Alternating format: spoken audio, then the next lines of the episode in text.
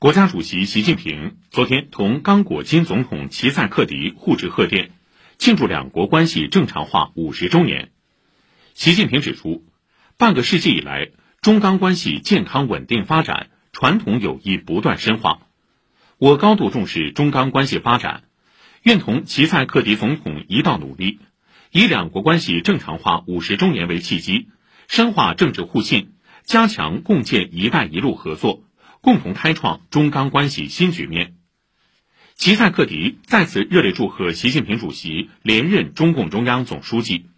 他表示：“我愿不断深化两国传统友谊，推动刚中战略伙伴关系取得新成果，造福两国人民。”